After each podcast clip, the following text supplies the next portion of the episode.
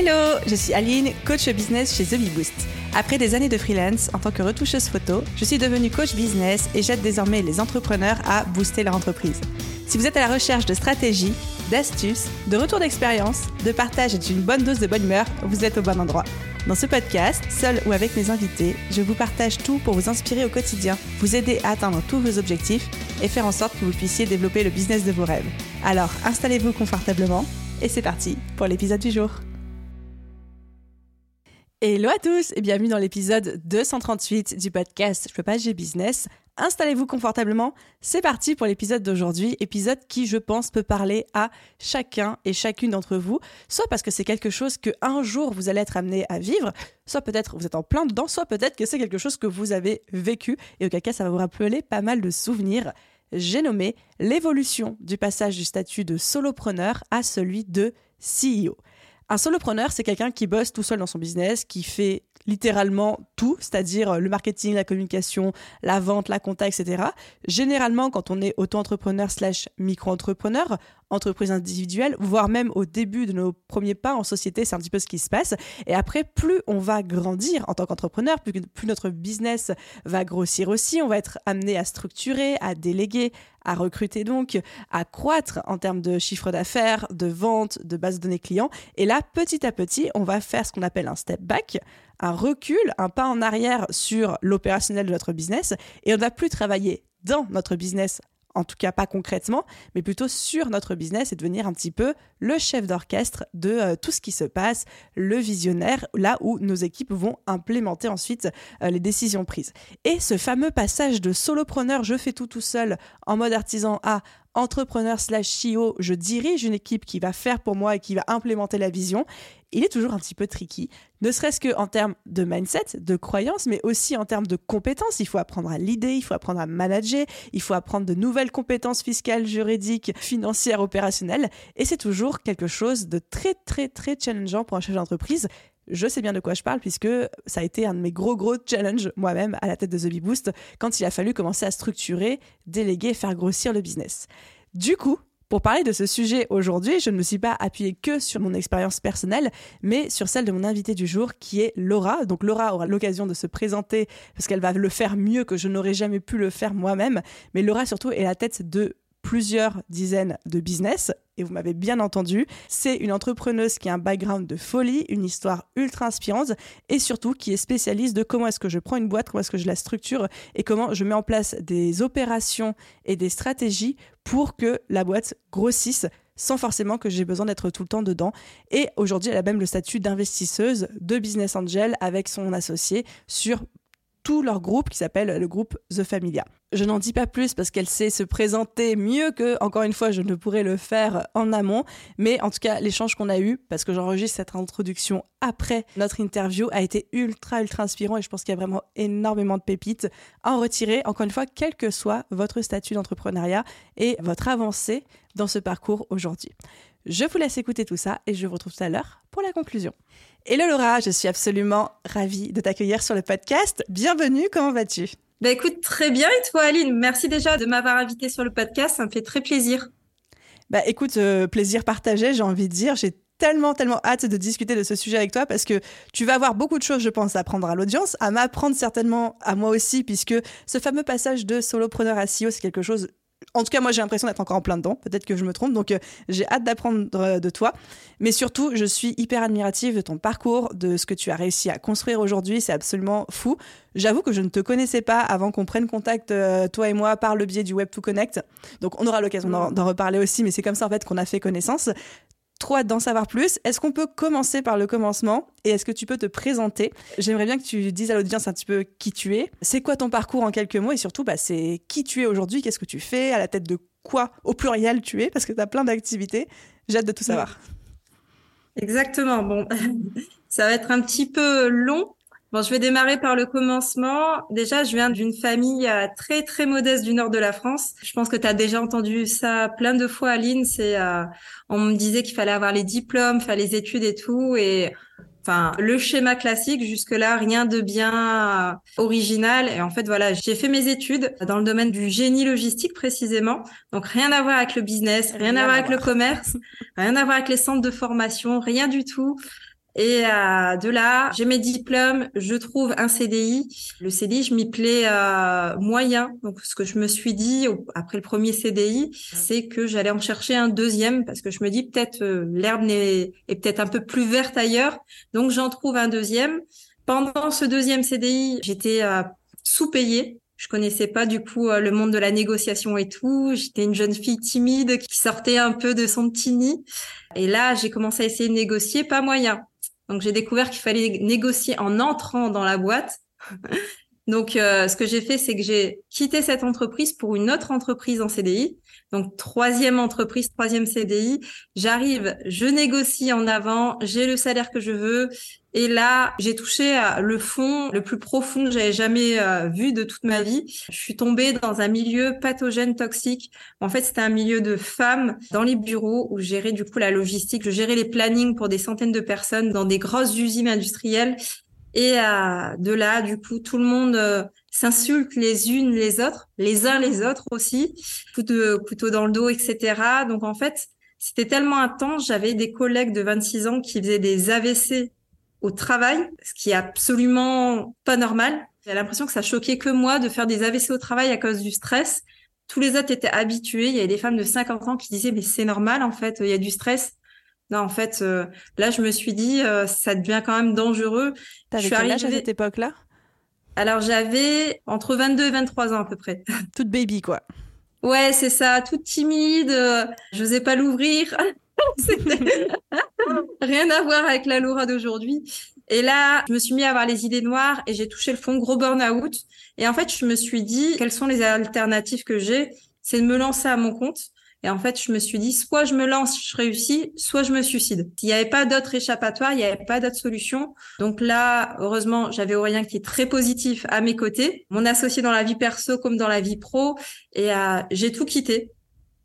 Je me suis dit, c'est pas normal d'être dans, un milieu en fait où euh, les gens sont pathogènes, sont toxiques. Tout le monde n'avançait pas dans la même direction, alors que c'était la même entreprise. Il y avait rien qui était pour moi normal, alors que dans leurs yeux à eux, c'était normal. Et ils ont mm. accepté de se rendre malades. Ils ont accepté euh, de faire des AVC, d'avoir des angoisses. J'avais une collègue qui pleurait tous les soirs dans les bras de son mari. Et elle est restée, en fait. C'est Jusqu'à, hein. j'ai eu des nouvelles un an après. Elle avait quitté le job. Donc voilà, ça, c'était le début euh, dans le salariat. Et je l'ai très vite quitté. J'ai fait un CDI, deux CDI, trois CDI.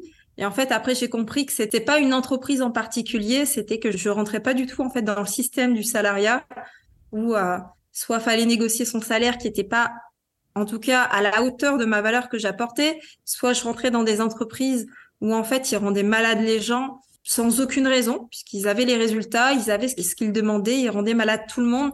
Donc, arrivé à un moment donné, soit tu acceptes ça et tu restes là-dedans, soit sinon, euh, t'en sors le plus vite possible. Mais je pense que toute personne saine d'esprit ne reste pas dans un milieu euh, aussi toxique.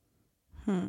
Donc voilà pour le côté euh, salariat. Donc je me suis lancée avec Aurélien. Donc euh, j'étais pas toute seule. Aurélien qui est euh, mon conjoint, qui a une famille d'entrepreneurs. Donc on a démarré à deux. On a démarré par une marque e-commerce. Donc notre première entreprise, c'était une marque e-commerce. On l'a faite sans dropshipping. On a fait notre stock. On a démarré. On a démarré le premier mois. Je crois qu'on avait aux alentours de 1000 euros de chiffre d'affaires, quelque chose comme ça. C'était vraiment dérisoire, mais en fait, on était euh, vraiment super contents. On s'est dit waouh, 1000 euh, euros, euh, c'est nous qui l'avons fait en fait. C'est énorme. C'était vraiment le début. Après, bien sûr, on a continué de se former, etc.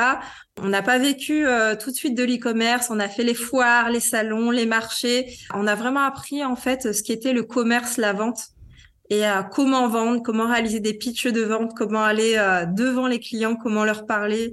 C'est dans quoi comme e-commerce? Si on peut demander dans quel domaine, quelle thématique oui, c'était bijouterie en ligne, donc euh, un domaine euh, qui est hyper euh, recherché déjà. En fait, il y a déjà énormément de monde dessus. Tous mes proches me disaient en fait, c'est pas possible. la bijou... voilà, trop concurrentiel, tu n'y arriveras jamais, etc. En fait, on n'a rien lâché, on a appris, on est rentré dans des masterminds, on a voyagé, on a écouté des podcasts, on a acheté des formations, des accompagnements, on s'est formé, formé, formé. Et au bout de deux ans, on a dépassé le premier million d'euros de chiffre d'affaires sur cette boutique en ligne. L'année d'après, on en faisait deux et il y a une croissance du coup fulgurante là-dessus. Voilà, au bout de quelques années, on s'est dit, et si on découvrait ce qu'il y avait en dehors de l'e-commerce? Parce que c'est vrai qu'on est resté à pas mal d'années. On est resté quasiment, je, dis bien, en tout cas, où on passait notre temps dessus, bien huit ans où on passait euh, quasiment tout notre temps dedans. Donc là, on s'est dit, et si on commençait à voir ce qui se passait ailleurs? J'avais mon ami Alexandre Cormon, qui est euh, youtubeur et aussi coach love depuis plusieurs années, et il me disait, Laura, vas-y, quand est-ce que tu lances ton premier centre de formation pour apprendre aux autres justement à devenir e-commerçant. Il y a beaucoup de gens qui aimeraient euh, avoir son e-commerce et en fait, je vois ce que vous faites avec Aurel, c'est super. Franchement, vous m'inspirez dans le milieu de l'e-commerce. Euh, vous êtes des exemples. Allez-y, foncez. Et en fait, on s'est lancé. On a lancé notre premier centre de formation. On a découvert un autre monde également qui nous a beaucoup plu. Je vais parler après des erreurs qu'on a fait, hein, parce qu'on a fait beaucoup hmm. d'erreurs aussi, ce qui est intéressant. Je dis toujours, ça coûte moins cher d'apprendre des erreurs des autres que des siennes. C'est clair, j'adore la punchline. C'est totalement vrai. Donc euh, voilà, déjà quand on avait nos marques e-commerce, je reviens un petit peu en arrière, on a commencé à investir dans l'immobilier en achetant des immeubles de rapport, donc euh, entre quatre appartements jusqu'à 10 appartements dans un seul immeuble de rapport. Donc on en a acheté un, puis deux par an, puis trois, puis voilà, ça a été très vite. On a là aujourd'hui, sans être expert e-commerce, on a vraiment tout délégué. Sans être expert e-commerce, on a une centaine d'appartements du coup dans le nord de la France. On a plusieurs du coup euh, immeubles de rapport et euh, ça, c'est incroyable. voilà, ça c'est en déléguant à une personne qui connaît son métier et qui gère tout à 100%. Là aujourd'hui, avec Aurélien, en tout cas, une centaine d'appartements, pas à moi toute seule, et ça nous prend même pas deux heures par mois. Tu me l'avais déjà dit quand on avait eu l'occasion de se parler en off et tout sur le projet Web to Connect, c'est incroyable. C'est la première fois de ma vie que j'entends ça. Je suis jalouse, littéralement.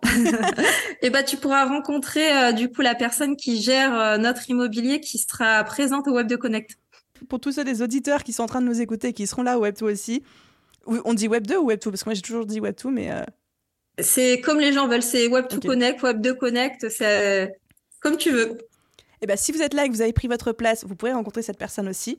Et puis si vous n'avez pas encore pris votre place et que vous écoutez euh, ce podcast, ça c'est le moment promo avant début octobre 2023. On mettra le lien dans la description, il est encore temps de s'inscrire. Il reste des places encore, je crois. Hein. Ouais, mais c'est bientôt euh, salle pleine, donc euh, si vous voulez y aller, foncez. Va falloir se dépêcher. Voilà. Du coup, par rapport à ça, on a démarré le côté infoprenariat avec notre premier centre de formation. On a vite vu, euh, du coup, comment ça fonctionnait, etc. On avait eu bah, Alex Cormon qui nous avait aidé, du coup, pour notre premier centre. Et très vite, on s'est dit, euh, on a pensé, euh, on a, on a grandi, on est, c'est devenu en fait exponentiel en très peu de temps. On est passé de moins de 10 personnes à 25 personnes en moins d'un an. Salariés, freelance, mixte? Les deux. Salariés, freelance, stagiaires, alternants, tout, tout, tout. C'est énorme. Voilà, ce qui s'est passé du coup, trop grosse croissance trop vite et à gérer trop de monde trop rapidement sans être structuré. Je vais beaucoup parler de la structuration en ligne, je pense que ça va intéresser euh, un peu de monde puisque c'est la problématique de tous. c'est clair, c'est clair. Et euh, par rapport à ça, on avait 25 personnes en direct, on se réveillait le matin, on, pouvait euh, recevoir plus de 2000 messages WhatsApp. Rien n'était organisé, rien n'était structuré. On a souffert comme jamais de cette désorganisation, de ce gros problème. Et en fait, on s'est rendu compte que quand on avait 25 personnes, on faisait le même chiffre d'affaires que quand on avait moins de 10 personnes. Et là, on s'est dit... Avec le triple de charge mentale.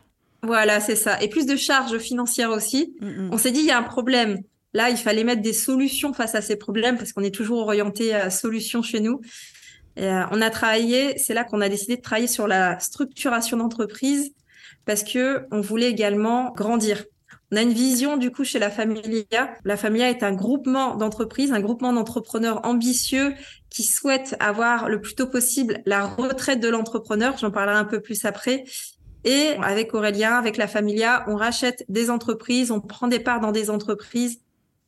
Donc à aujourd'hui, on est un peu moins d'une vingtaine d'entreprises dans la Familia, sans compter les diverses acquisitions dans tout ce qui est euh, patrimoine immobilier, etc., tout ce qui est euh, les achats euh, financiers. Là, je parle vraiment en termes d'entreprise. Et euh, pour arriver du coup à moins d'une vingtaine d'entreprises, on a dû euh, structurer la chose vraiment aux petits oignons. Parce que mmh. déjà, avec un centre de formation où on est passé à, jusqu'à 25 personnes en moins d'une année, euh, où c'était le, le, grand bordel comme on n'a jamais vu. c'était c'était what the fuck le truc. Et en fait, on s'est dit c'est pas possible d'avancer comme ça. On a mis les solutions en face et on a construit, euh, je crois, le plus grand programme de structuration qu'on a jamais vu. C'est basé sur euh, les meilleurs. On a notamment Chet Holmes à l'origine. C'est un structurateur d'entreprises aux États-Unis et vend ses services à prix d'or pour structurer les entreprises. Aujourd'hui, malheureusement, il n'est plus de ce monde, mais en tout cas, il a vraiment aidé un nombre d'entreprises incroyables. Il a aidé des entreprises aussi qui étaient à cotées en bourse aux États-Unis. Vraiment, il a fait des très belles choses aux États-Unis. Et on s'est vraiment reposé sur un business model euh, qui existe déjà, qui a déjà fait ses preuves. On n'a pas réinventé la poudre. On, on dit toujours, rien ne sert de réinventer la poudre. Il faut toujours utiliser ce qui fonctionne déjà. Clairement, totalement d'accord et aligné avec ça. Donc à aujourd'hui, tu me parlais euh, de tout à l'heure un peu de chiffres. À aujourd'hui, avec les parts qu'on a actuellement, uniquement les entreprises commerciales, avec nos parts, on a passé les 5 millions de bénéfices et on est en très bonne route pour euh, réaliser les 10 millions. Ça, c'est le côté chiffres. Après, nous, c'est l'un de nos KPI, mais euh, notre plus grand KPI, c'est vraiment le fait de se décupler dans notre force, notre frappe de force, notre puissance sur plein d'entreprises qui régissent autour de l'éducation, les centres de formation. Notamment, là, on est en train, c'est une nouvelle, mais c'est en cours, ça a été acté, on est en train aussi de racheter des parts d'une société de cadreurs-monteurs euh, hmm. qui existe depuis plus de dix ans. Donc, euh, voilà, ce qui va nettement améliorer aussi notre qualité de nos vidéos. c'est aussi un de nos soucis. Donc euh, voilà, à chaque fois qu'on voit un souci chez nous, on se dit en fait il faut prendre des parts ou racheter des sociétés intégralement dans des sociétés là, là justement où ils vont répondre à notre problématique dont on a aujourd'hui. Parce qu'on ne peut pas, clairement, je dis toujours, on ne peut pas être expert en tout. Tu viens de dire tellement de choses importantes et je vais essayer de les reformuler pour que l'audience intègre bien parce que je pense que ça c'est euh, un des grands secrets de la scalabilité en fait en termes d'entreprise, c'est que on monte notre business, notre business commence à bien fonctionner, à exploser, etc. Mais il y a quand même un, seuil de scalabilité vs les ressources sorties en termes de ressources humaines, de force de vente, de choses comme ça, où il y a une espèce de sweet spot au-delà duquel, et tu l'as très très bien euh, cité tout à l'heure, on commence à générer le même chiffre, un chiffre sensiblement pareil, mais pour de plus en plus d'investissements, y compris dans l'humain, et où la vraie, pour moi, source de scalabilité, de prise de valeur, de net worth, etc., c'est dans le rachat ou dans la prise de part. Vous avez encore aujourd'hui vos sociétés en e-commerce ou euh, vous avez revendu slash euh, arrêté? Alors, on a revendu 80% de nos marques. On a gardé celles qui faisaient le plus gros chiffre d'affaires. En mode 80 quoi. Voilà, en mode 80-20. Et ce qu'on a fait suite à une erreur dans le passé, parce qu'on n'avait pas mis de CEO à la tête de nos marques e-commerce qu'on avait délaissé et mis sur le côté, donc le chiffre d'affaires descendait. Euh, ce qu'on a fait, c'est qu'on s'est dit, celles qui font le meilleur chiffre d'affaires, on va trouver un CEO, on va le mettre à la tête de ces entreprises-là, on va leur donner des parts et ils vont gérer. Et là, à aujourd'hui, nos marques e-commerce ont des CEO et qui font prospérer et à croître du coup nos marques sans qu'on soit du coup euh, dans le business euh, de l'e-commerce. On continue de faire croître du coup toutes les entreprises, mais à la fois. Donc aujourd'hui, Aurélien et toi, vous avez les marques e-commerce que vous avez déléguées à des CEO qui ont des parts. Vous êtes aussi les fondateurs de euh, La Familia, qui est un groupement où vous rachetez des entreprises ou alors vous prenez des parts dans les entreprises. Et on a vu, tu as cité les chiffres de la valeur que ça génère aujourd'hui.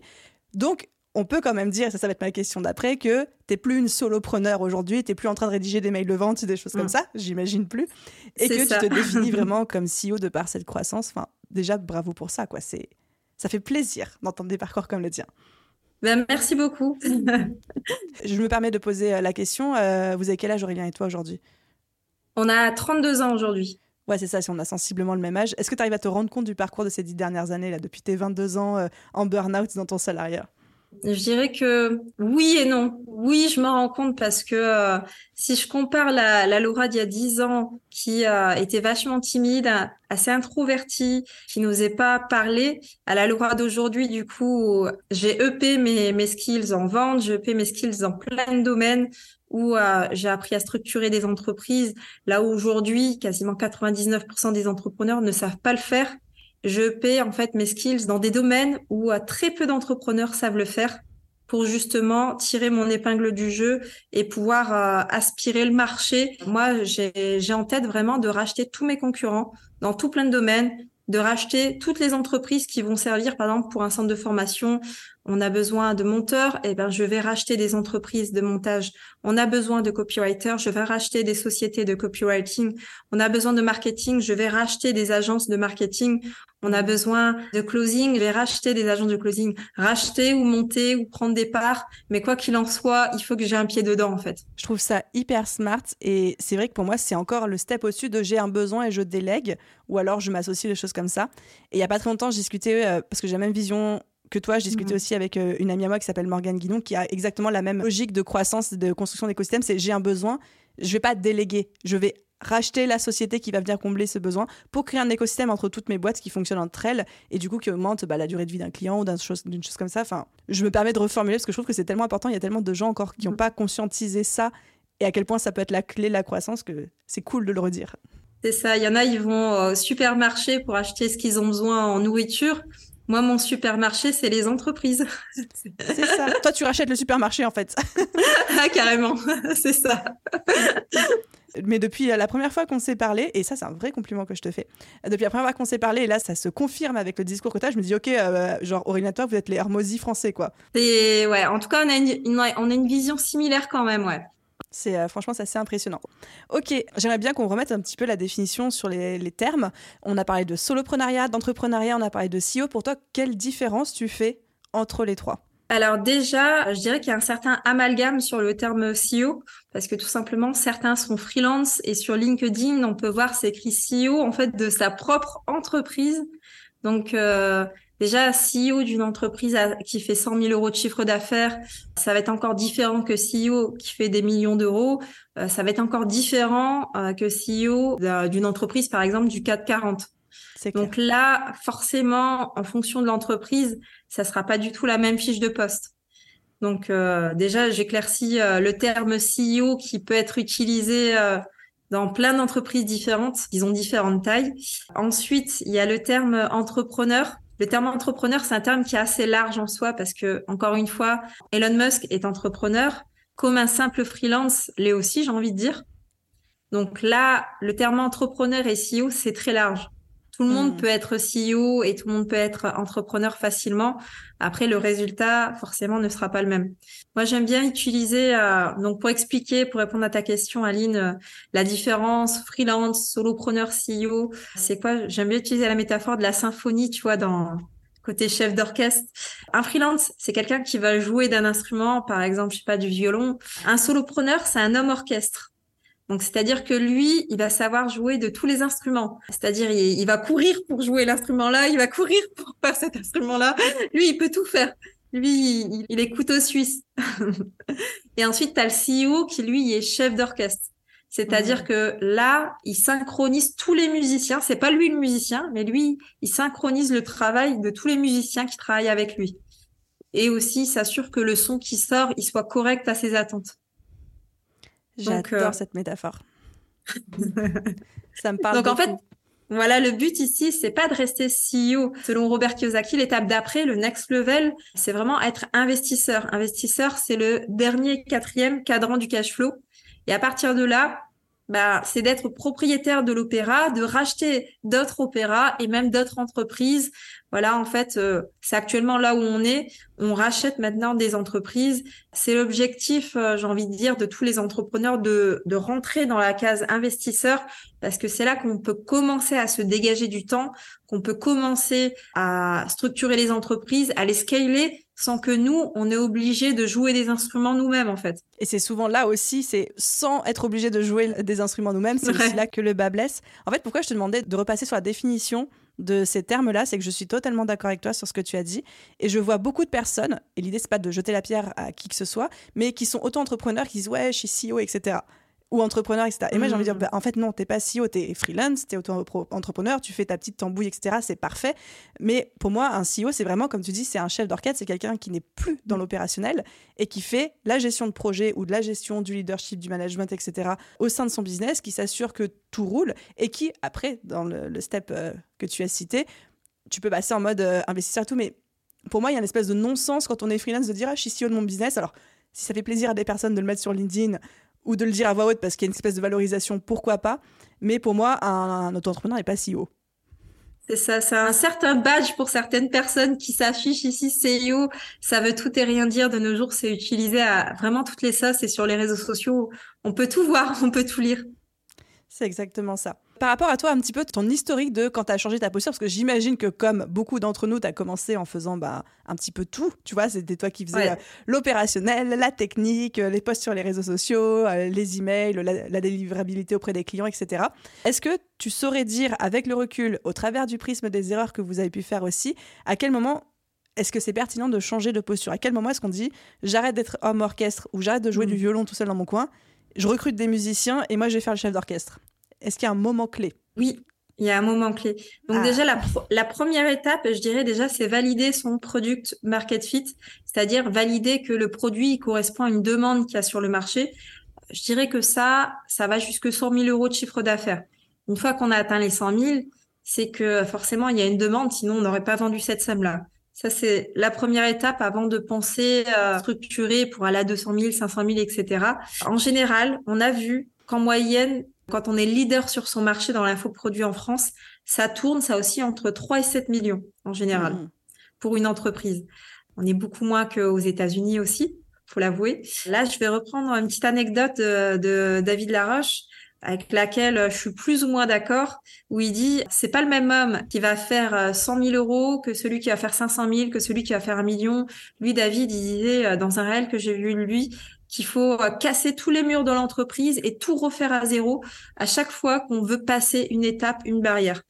Moi, j'ai envie de dire qu'on peut aller plus vite. Si on peut aller plus vite, alors pourquoi faire le choix d'aller plus lentement et de tout casser moi, ce que je conseille, c'est l'étape 1, valider son product market fit, c'est-à-dire que l'offre qu'on propose au marché, que les clients répondent qu'il y a vraiment une demande, euh, jusqu'à 100 000 euros. Et ensuite, on va structurer directement l'entreprise pour aller jusqu'à 3 à 7 millions, c'est-à-dire le top leader de son marché, au lieu de euh, restructurer au bout de 200 000 euros, restructurer au bout de 500 000, restructurer au bout d'un million, etc., etc. On peut directement la structurer. Et euh, ça ne veut pas dire que tout de suite, quand on a 5 000 euros euh, de chiffre d'affaires, on doit recruter tout le monde pour avoir tout le bateau euh, qu'il faut pour aller aux 3-7 millions. Non, c'est-à-dire structurer pour, au fur et à mesure, recruter les personnes clés et que tout est déjà en place pour les onboarder, qui sachent ce qu'ils ont à faire, comment les éduquer, comment leur transmettre les valeurs de l'entreprise. Et tout ça, ça peut être fait des 100 000 euros de chiffre d'affaires puisque le produit est validé. Maintenant, autant structurer une bonne fois pour toutes jusqu'à 3 à 7 millions. Et ensuite, si on veut aller au-delà, par exemple en essayant d'aller sur des marchés francophones extérieurs, Belgique, Suisse, si on veut aller par exemple peut-être sur le marché anglophone aux États-Unis, en Grande-Bretagne, etc., Australie, bah là on peut y aller. Son entreprise est structurée, il faudra juste voir que la personne, est-ce qu'elle a pensé du coup à traduire son produit qu'elle vend, etc. Il y a d'autres perspective, j'ai envie de dire, mais en tout cas, on structure qu'une seule fois à partir de 100 000 jusqu'à 3 à 7 millions. Après, si on va aller plus loin, il faudra restructurer pour aller au-delà des 7 millions. Ok, donc si je reformule, euh, mettons on est solopreneur, donc on fait tout nous-mêmes, et là tu dis que grosso modo on peut aller tout seul jusqu'aux 100 000 euros de chiffre d'affaires, ou peut-être avec un assistant freelance, etc. Et ensuite à partir de 100 000, quand on a un product market fit, et là je précise, c'est pas juste de la prestation de service, c'est qu'on a de la formation en ligne, ou on a un produit qu'on dit scalable, c'est-à-dire qu'on peut vendre à grande échelle, type un SaaS, un mm. logiciel, type euh, du e-commerce, euh, du stock, des choses comme ça. Et là, on peut directement mettre en place les actions qui vont nous permettre de scaler au fur et à mesure, on va pas tout faire tout de suite, de 100 000 à 3 à 7 millions. Donc, euh, et ça, ces actions-là, c'est des process qui nous permettent de recruter les bonnes personnes au, au, bon poste en leur transmettant les bonnes tâches, la bonne culture d'entreprise. Enfin, est-ce qu'il y a d'autres éléments qui constituent cette fameuse structure qu'on peut mettre en place dès les 100 000 Alors, par rapport à ça, je dirais que en fait, toute la structuration, c'est assez complet et complexe parce qu'en fait, il y a tout à mettre en place. Définir la vision d'entreprise, définir la mission, définir qui fait quoi. Parce que euh, je pense que tout le monde l'a déjà entendu en tant qu'entrepreneur, la phrase euh, Mais tu me l'avais pas dit ». Ça, c'est la phrase qui nous... qui trigger beaucoup. c'est ça. Tu me l'avais pas dit. En fait, euh, en temps normal, tu n'as pas besoin d'être là pour que ça tourne. S'il y a besoin d'être là, c'est qu'il y a un souci, c'est que c'est pas structuré. Par exemple, nous, avant, on créait des entreprises avec des personnes de zéro, des personnes qui avaient une bonne idée et qui avaient un bon état d'esprit. Donc là, quand on partait de zéro, bah, ça prenait plus de temps parce qu'on devait valider le product market fit, c'est-à-dire l'offre qu'on proposait, on devait le valider auprès d'une audience, On devait créer l'audience puisqu'il n'y avait pas d'audience. Et du coup, ça, ça pouvait prendre jusqu'à 4 à 6 mois avant qu'on puisse euh, scaler l'entreprise et euh, on arrivait avec une entreprise qui démarre de zéro, on arrive à arriver assez facilement jusqu'à 800 000 euros au bout d'un an. Mais déjà ça, ça me paraît être un tour de force. Quand tu me dis 4 à 6 mois pour construire une audience et un an pour passer à 800K, pour toi, c'est certainement dans le passé, mais je sais que pour les auditeurs qui nous écoutent, c'est déjà 4 à 6 mois pour construire une audience. C'est tellement de gens qui aimeraient dire, mais comment vous faites, quoi? Parce qu'eux galèrent pendant des années pour avoir quelques milliers de personnes sur Insta ou. Euh, Ouais, après construire l'audience, ça veut pas dire direct avoir euh, une audience à 100 000 abonnés, 100 000 followers, etc. Une audience, ça veut dire des gens qui sont prêts à acheter et qui achètent. Mm, mm. Voilà, donc ça peut être un compte Instagram avec 3000 abonnés. Par contre, derrière, il y a 50 000 emails parce qu'on a accéléré avec euh, la publicité payante sur les ads. Voilà, ce qui veut dire, c'est pas forcément s'afficher et avoir beaucoup d'abonnés, mais en tout cas d'avoir des gens qui achètent et qui euh, répondent du coup aux valeurs de l'entreprise et qui sont prêtes à acheter euh, le produit. Merci de le préciser. et maintenant, du coup, on fait plus ce choix de démarrer avec des gens de zéro pour créer une entreprise, puisque valider ce product market fit, ça prend 4 à 6 mois. Pour certains, ça peut prendre plus de temps, bien sûr. Euh, maintenant, on va choisir plutôt des personnes qui sont déjà lancées, qui ont déjà une entreprise, qui ont validé leur product market fit. Et ensuite, on vient structurer avec eux leur entreprise en leur montrant comment faire. Et ensuite, on fait x10 en un an parce que la structuration, il n'y a pas besoin de mettre plus de publicité, il n'y a pas besoin de courir dans tous les sens pour être à tous les postes, pour aider chaque personne de son entreprise. Ce qu'il faut, c'est structurer. Et c'est la structuration qui va engendrer, du coup, la croissance. J'adore. J'aurais tellement de, questions à te poser par rapport à ça, mais j'essaie de rester dans le cadre de notre euh, épisode de podcast. Puis euh, presque, on pourrait reparler de structuration une prochaine fois. Avec plaisir pour répondre à la question, c'est de à quel moment est-ce qu'on passe de solopreneur à CEO où on se met dans cette posture de OK, je me retire de l'exécutif dans mon business et je passe plus en mode chef d'orchestre. Il y a ce palier qui bien sûr diffère en fonction des business, mais des 100 k à peu près. Où avant on peut avancer tout seul dans l'opérationnel avec peut-être un ou deux freelances pour nous aider, mais après on rentre vraiment dans une logique de structuration plus que de d'exécution. Jusqu'ici j'ai tout bon. Ouais, T'as tout bon. Parfait. Je passe, du coup, là, ça va plus être des questions par rapport à toi, la manière dont tu as vécu ce parcours, les erreurs que vous avez peut-être pu faire avec Aurélien, les choses qui ont bien fonctionné pour vous. J'ai divisé ça en trois grandes catégories. La première, c'est tout ce qui est organisationnel.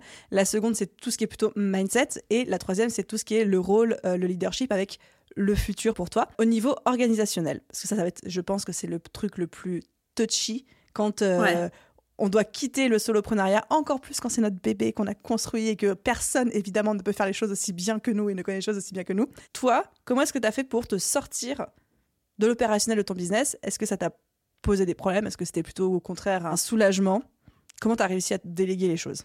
Alors, comment j'ai réussi à déléguer les choses? Je dirais euh, déjà par rapport à notre expérience où euh, en étant en 2020, on est passé de moins de 10 personnes à 25 personnes. remets du coup la situation on, l'a vécu super mal, dans le sens où tu as des messages dans tous les sens, tu fais le même chiffre d'affaires que quand tu as moins de 10 personnes, et les gens te disent, quand tu leur demandes euh, voilà le travail qu'ils auraient dû euh, réaliser, mais tu me l'as pas dit. Au départ, ça fait mal. Tu dis mince, on travaille avec des gens, ils sont peut-être pas qualifiés. C'est pas qu'ils sont pas qualifiés, ils sont très qualifiés. Le problème venait de nous en fait. C'est nous qui représentons l'entreprise, c'est nous qui devons éduquer les gens avec qui on travaille c'est-à-dire transmettre nos valeurs, transmettre l'éducation qu'on veut. Et à chaque personne, du coup, les valeurs, ça se transmet, notamment le fait de faire preuve euh, de discernement. J'aime beaucoup la culture d'entreprise de Netflix, Saline. Netflix, euh, ils transmettent une culture où il y a beaucoup de transparence et aussi on leur demande à chaque employé Netflix de faire preuve de discernement, c'est-à-dire euh, voilà, demain, on ne doit pas, je pense, euh, chez aucune entreprise, venir déranger le CEO pour dire j'ai un remboursement de 40 euros, est-ce que je peux le faire ou pas le faire? Voilà, je pense que notre temps vaut plus que ça aujourd'hui, même pour beaucoup de CEO, pour la plupart. Donc, il faut pouvoir donner du pouvoir aux gens, leur dire de faire preuve de discernement, mais en même temps, pour qu'ils leur apprennent à faire preuve de discernement, il faut mettre une structure en place avec des process et des procédures. Il y a des choses qui doivent rentrer dans le cadre et les choses qui ne rentrent pas dans le cadre, on peut venir les aider et on réfléchit à la solution ensemble, tout simplement. Là, ce que j'ai fait pour pas venir solutionner tous les problèmes, parce que en vrai, quand on est CEO, on se dit que c'est à nous de tout résoudre. Chose que quand on arrive au cinquantième problème de la journée, on en a ras la casquette. On a envie de rentrer. T'as plus de bonne passante. Tu peux T'as le cerveau grillé, en fait. Tu peux plus, quoi. C'est ça, comme dit, comme dans Dickenet, que ce qu'ils disent, c'est terminé, bonsoir. Finalement, c'est pas à nous de résoudre tous les problèmes de l'entreprise. C'est pas à nous de toujours faire fumer notre cerveau. Nous, ce qu'on a fait, c'est qu'on a structuré la chose. On a mis des head-off sur chaque pôle, des responsables de pôle dans chaque section, marketing, closing, communauté, etc., etc. Et à chaque problème, c'est le head-off qui doit réfléchir aux problématiques et aux solutions des personnes qui sont en dessous. Si le head-off ne sait pas solutionner ce problème, il peut demander de l'aide au CEO. On est une équipe, on va dans la même direction, on est soudés et on, peut tout résoudre quand on est ensemble. Ça, c'est une certitude. Par contre, si on n'a pas essayé de le résoudre en primo tout seul, bah, ça sert à rien de venir voir euh, le CEO. Ma porte, elle sera fermée. Et ma porte restera ouverte seulement si la personne rentre avec trois solutions minimum en main. S'il n'a pas de solution à proposer, il ne rentre pas, euh, ça sera dehors en fait. C'est un état quelque chose que vous communiquez quand vous recrutez la personne, quand vous l'onboardez, tout, vous l'éduquez à ça, quoi. C'est ça. À chaque meeting, on répète faire, preuve de discernement, proposer les solutions aux problèmes. Il n'y a aucun problème qui ne peut pas être solutionné. Il y a des solutions à chaque problème et à rester super bienveillant avec eux, les aider en fait à aller dans le bon sens. Et là où avant, ce qui se passait, où les gens ne faisaient pas ce qu'il fallait, ou me disaient tu me l'as pas dit, ben tu me l'as pas dit, c'était pas, il y avait peut-être pas de fiche de poste, il y avait peut-être pas la liste des missions récurrentes, il y avait peut-être pas un asana avec la gestion de projet, parce qu'aujourd'hui, ce qu'on veut de chaque personne, c'est qu'ils mènent chacun de leurs projets de A à Z parfaitement bien. Si euh, ils ont aucun logiciel, outil pour gérer leur projet de A à Z, on ne peut pas leur en vouloir que ce n'est pas bien fait, parce qu'il y a beaucoup de choses dans un, dossier, dans un projet. Il faut un Asana, il faut que ça soit structuré. Asana ou Monday, ce qu'on veut, en outil, mais il faut un outil pour que le projet soit super bien fait. Il faut donner des armes à nos gars qui vont à la guerre, en fait. Et du coup, le fameux logiciel de gestion de projet, je sais que parmi l'audience euh, qui nous écoute, il y en a beaucoup qui sont sur Notion parce que c'est des plus petites équipes, ou alors sur ClickUp euh, comme chez nous, euh, chez The Boost. Qui est responsable de cette gestion de projet? Est-ce que c'est le head-off Est-ce que c'est chaque personne qui est autonome par rapport à son projet à lui? Ou est-ce que c'est vous, Aurélia et toi? Alors, c'est chaque responsable de pôle, ouais, c'est le head-off. C'est le head-off tout simplement parce que c'est à lui de réfléchir au bien-être de son équipe, comment son équipe travaille pour faire un projet. Chaque équipe doit voir ce qu'il doit faire pour les trois prochains mois. Il doit avoir leurs euh, tâches récurrentes quotidiennes, leurs tâches récurrentes hebdomadaires, mensuelles. Tout doit être renseigné dans Asana. Chaque personne rentre dans son Asana. Chaque jour, il sait ce qu'il a à faire. Il peut hmm. pas dire tu me l'avais pas dit. Ça n'existe plus en 2023. C'est juste impossible. Ce qu'il peut dire, il peut dire je n'ai pas bien compris. Dans ces cas-là, il a des tutos process en vidéo sur chaque tâche et il peut même plus dire qu'il n'a pas compris. Et ça, ça se construit. C'est aussi un processus itératif que tu construis au fur et à mesure que tu structures ta boîte. Alors j'imagine que quand tu rachètes ta quatrième boîte ou ta dixième boîte, il y a des choses qui sont très similaires que tu peux réutiliser. Mais ça, c'est quelque chose que tu peux construire quand euh, bah, tu mets en place cette fameuse structure où on parlait euh, de passer de euh, solopreneur à CEO. Ça passe aussi par ça, quoi. Ouais, c'est ça. J'aime bien dire, Aline, aussi, one task, one time. C'est-à-dire, on fait une tâche une seule fois quand on est à CEO, quand on est au début dans une entreprise, qu'on démarre, etc. Est-ce que selon toi, Aline, pour une entreprise qui démarre à petite échelle, hein, quelqu'un qui euh, va closer par exemple lui-même son produit, est-ce que selon toi, est-ce qu'il travaille euh, dans l'entreprise ou bien sur l'entreprise? Quand il close? Quand, quand tu, par exemple, euh, un entrepreneur, un CEO va commencer à closer lui-même pour sa propre entreprise, est-ce que selon toi, il travaille dans l'entreprise ou bien sur l'entreprise? Ah bah C'est dans l'entreprise pour moi. Alors non. Non, ça va dépendre d'une chose en fait. Parce que sur l'entreprise, s'il fait ça une à deux semaines pour écrire le script, structurer son pôle vente, mieux comprendre ses clients, c'est du coup une tâche qu'il fait une fois, s'il fait euh, une à deux semaines, pour bien comprendre ce qu'il vend, à qui il vend, comment il doit construire son script, c'est de la structuration. Par contre, la personne qui va faire ça trois, six mois ou même beaucoup plus, là, il va être dans l'entreprise et du coup, il sera simple musicien. Parce que c'est une tâche récurrente qui n'aura pas été déléguée, tu vois. Ouais, c'est ça, exactement. Ça fait sens euh, parce que forcément, tu vois, toute notre discussion, moi, je fais aussi des parallèles avec moi et le rôle que j'ai encore euh, chez The Bee Boost dans certaines tâches opérationnelles. Je sais qu'aujourd'hui, tout ce qui est le copywriting, copywriting des pages de vente, mais surtout copywriting email, c'est encore tout moi qui fais de A à Z. Je rédige tous les emails parce mm. que ça me fait plaisir, je suis bonne à ça, etc.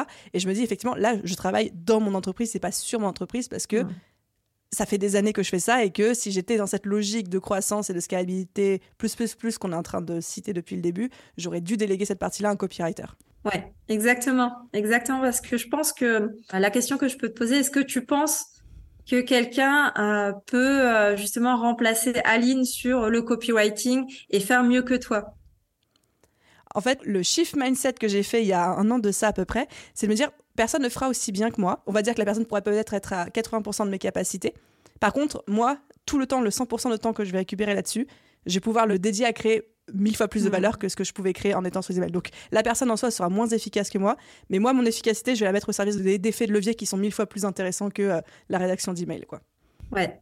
Et euh, après, tu peux la rendre vraiment, comment dire, la mettre à ta sauce en faisant des tutos, en transmettant, tu vois, nous, quelqu'un qui arrive euh, dans une entreprise, eh ben, il a tout un process d'onboarding avec toutes des vidéos sur les valeurs d'entreprise, qui est l'entreprise.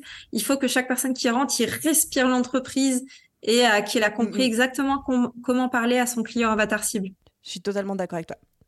C'est bien, je me fais coacher en même temps, c'est absolument parfait, j'adore ce podcast. et du coup, j'ai bien compris que c'est l'arborescence que vous avez, qui est en fait l'arborescence d'une grosse entreprise entre guillemets standard, même si c'est impliqué à tout ce qui est infoprenariat, centre de formation, gros groupe, achat, etc., qui est de, il y a les CEO. Pour, ensuite, il y a des têtes à chaque pôle, donc ce qu'on appelle les head-off. Et après, chaque head-off dirige un petit peu son pôle, sa petite équipe, etc. Donc, schéma classique. Toi, aujourd'hui, maintenant que ça est mis en place, à quoi ressemble une de tes journées type, même si on sait qu'il n'y a pas vraiment de journée type dans l'entrepreneuriat? Journée type. Alors, euh, j'aime bien structurer. J'ai un meeting par semaine, du coup, avec mes head-off. Et mes head-off, ensuite, gèrent toutes les personnes en dessous. J'ai euh, pas beaucoup de contact avec les gens dessous, mais j'en ai quand même parce qu'il faut qu'ils puissent me connaître, il faut qu'ils puissent euh, avoir des valeurs similaires à la mienne. C'est important pour eux, c'est important pour moi parce que sinon on va pas pouvoir euh, être sur la même longueur d'onde pour faire avancer le business. Donc je vais par exemple avoir chaque head une fois par semaine et toute l'équipe. je parler à certaines personnes de l'équipe que je ne vois pas toutes les semaines, du coup moi une fois par mois. Ok. Et les head c'est tout le monde ensemble pendant un gros meeting ou est-ce que tu sais un meeting par pôle? Alors, j'ai un meeting par semaine avec tous les head Ça permet de fluidifier la transmission euh, d'informations sur l'entreprise, sur ce qui se passe actuellement, sur euh, les tunnels marketing, sur, euh, sur les chiffres, les KPI. En fait, cette réunion, tout le monde se partage tous les KPI. Chaque head mhm à son tableau de KPI et le transmet aux autres. Donc cette semaine, il y a ça, ça, ça, ça, ça. OK, qu'est-ce que tu as comme KPI Félicitations, tu vois, si tout est en vert.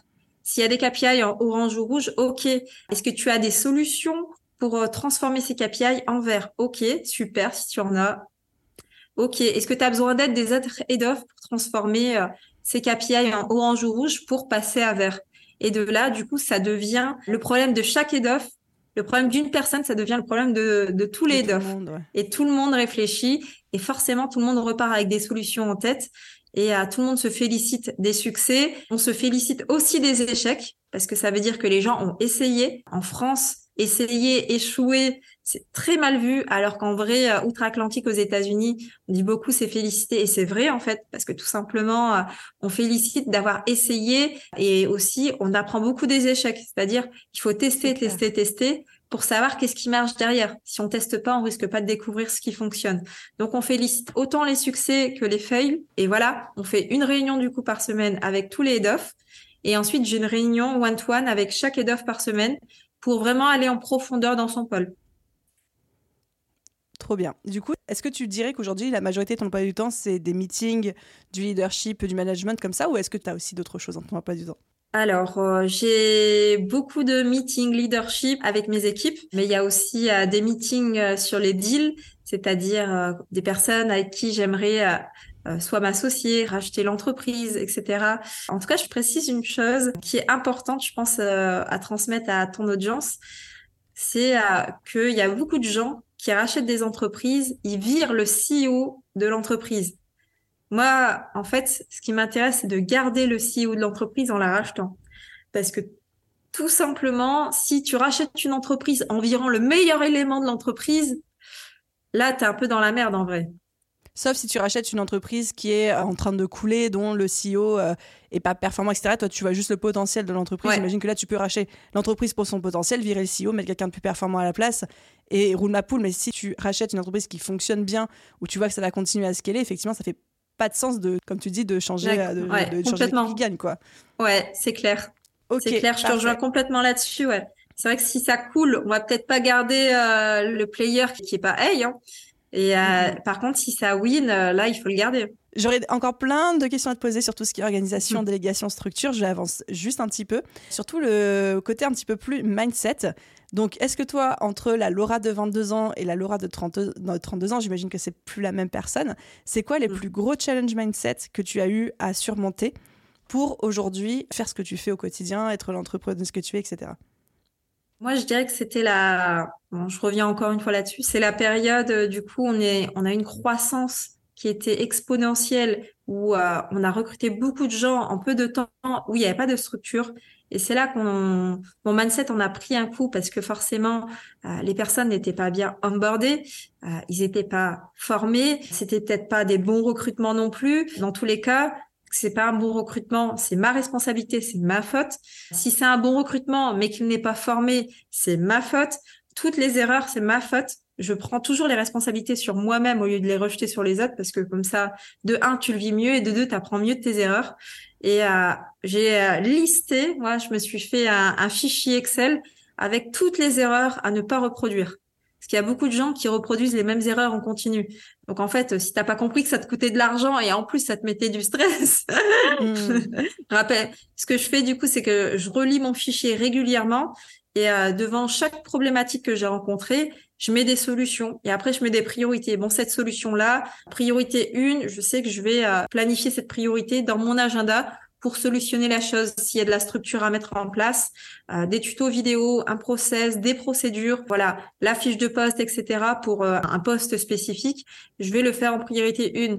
S'il y a un problème, c'est il, fait perdre moins d'argent, il est moins stressant, c'est priorité deux ou trois, etc. Ce qui est bizarre, c'était une période de croissance qui m'a le plus fait mal qu'une période où, par exemple, on démarrait, on faisait 1000 euros.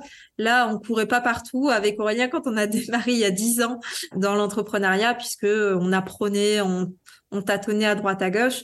Mais là où on était en pleine croissance, où on rentrait des gens de partout, des clients de partout, qu'il n'y a pas de structure, Là, c'était stressant parce qu'on se dit, en fait, on veut répondre à la demande du client, on veut que ça soit qualitatif. Et là, on se dit, en fait, on peut pas continuer comme ça. Il faut répondre avec quelque chose de qualitatif qui nous ressemble, qui fait partie de nos valeurs, l'excellence, aider les gens. Donc, il a fallu mettre des choses en place pour pouvoir continuer parce que euh, on aime trop la croissance. Donc, on s'est dit, ralentir, non.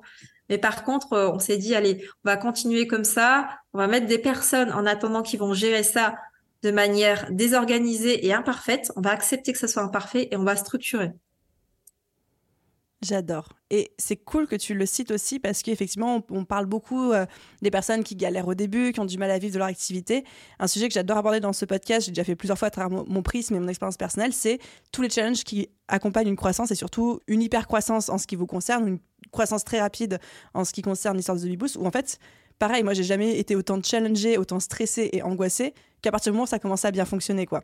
Malgré ce hmm. qu'on pourrait croire que bah, dès que ça fonctionne, on va vivre notre best life et on va pas tous partir à Bali ou à Dubaï. Quoi, tu vois. Tout le monde a l'impression que les entrepreneurs, ils ont les pliés en éventail et qu'ils font plus rien alors qu'il y a tellement de choses à faire en vrai.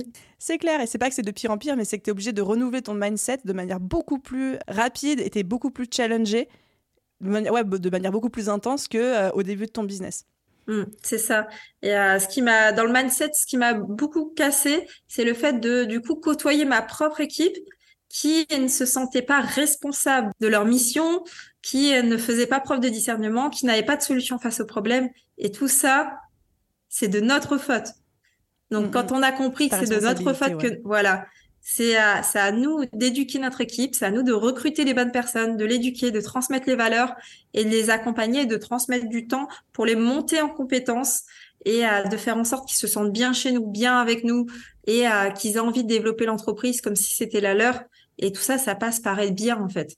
S'ils sont heureux, si on passe assez de temps avec eux pour les monter en compétences, quelqu'un qui prend un max d'éducation, qui monte en compétences, il va être vachement heureux, ça c'est une certitude. Et du coup, quand vous étiez dans ce creux, la vague, où il y avait ces 25 personnes, où tout partait à, volo, vous étiez stressé, angoissé, un peu submergé aussi, j'imagine, c'était quoi les quelques actions que vous avez mis en place pour euh, faire marche arrière et pouvoir régler le problème Est-ce que vous avez viré des gens puis ensuite réengagé? Est-ce que au contraire vous avez gardé la force que vous aviez mais vous avez euh, tout de suite mis en place de, la structuration? Enfin, comment vous êtes sorti de ce pas-là quoi? Alors, première chose, on a mis un tableau de KPI dans chaque pôle et on a regardé les KPI. Donc il y avait beaucoup de rouge partout, forcément, puisque la désorganisation entraîne euh, une décroissance. Donc à partir de là, on a échanger avec les personnes responsables justement de ces KPI. On a beaucoup jugé à l'état d'esprit, c'est-à-dire est-ce que la personne, est-ce que tu te sens, voilà, ces KPI, ils sont pas bons? Est-ce que tu es OK avec ça? Bien sûr, la personne va te répondre oui, puisque c'est de sa responsabilité. Euh, est-ce que tu te sens capable de remonter ça? Donc, il y a des personnes qui ne s'en sentaient pas capables. Donc là, à partir de là, si tu ne t'en sens pas capable d'avoir le résultat qu'on te demande, bah là, on a arrêté et les gens qui se, sont dit, bah oui, j'en suis capable, je veux m'organiser, je veux m'améliorer et je vais le faire. Ces personnes-là, on les a aidés à se structurer, on les a montés et euh, la plupart ont réussi en fait. Il y a très peu de personnes qui ont dit ça, qui n'ont pas réussi. Ceux qui n'ont pas réussi, c'est euh, pour moi c'est un problème d'organisation. C'est peut-être des personnes qui ont du mal avec le changement et l'organisation, mais à 90% des personnes, du coup, réussissent à avoir ce levier et comprendre là, qu'est-ce qu'elles ont besoin de faire pour aller au niveau supérieur. Et on les a aidées, puisqu'en fait, on s'est auto-analysé nous pour savoir qu'est-ce qu'il y a à faire pour que demain, ça aille euh, super bien. Et on a mis en place directement les actions de structuration. Et voilà, tout simplement. Aujourd'hui, du coup, on, aide plusieurs entreprises via le programme d'accompagnement La Familia Structuration. On a des résultats qui sont incroyables. En un mois, on a des CEO avec leur entreprise qui multiplient par quatre leur chiffre d'affaires juste avec le premier mois. On a des CEO qui, par exemple, la structuration, quoi. Voilà, c'est ça. On avait par exemple des personnes qui n'avaient pas de head of. Dès la première semaine, ils ont mis en place une personne qui est head of marketing, head of closing et qui ont dirigé les choses à leur place et qui l'ont fait mieux que le CEO et ils ont fait x4 en un mois. Ah, c'est fou ça.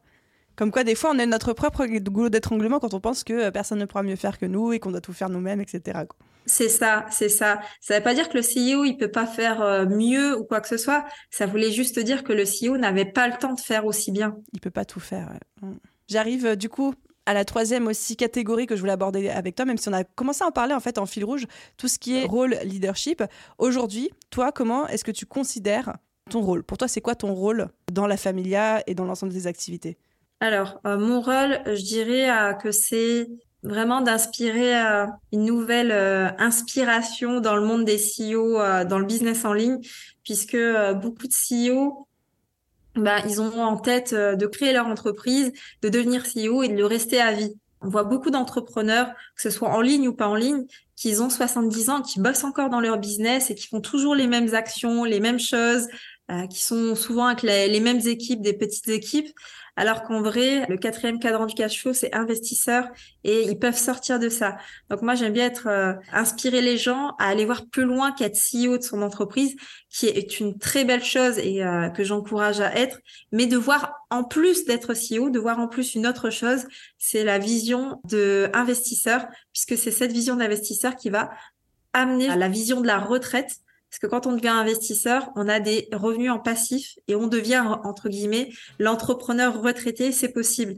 Là où, par exemple, à aujourd'hui, on voit le système de retraite, c'est comme euh, le, système de retraite pour les salariés, c'est comme une Ponzi qui est légale il y a personne qui est content, les gens sont dans la rue, ils donnent leur argent sur leur fiche de paye tous les mois pour financer leur retraite.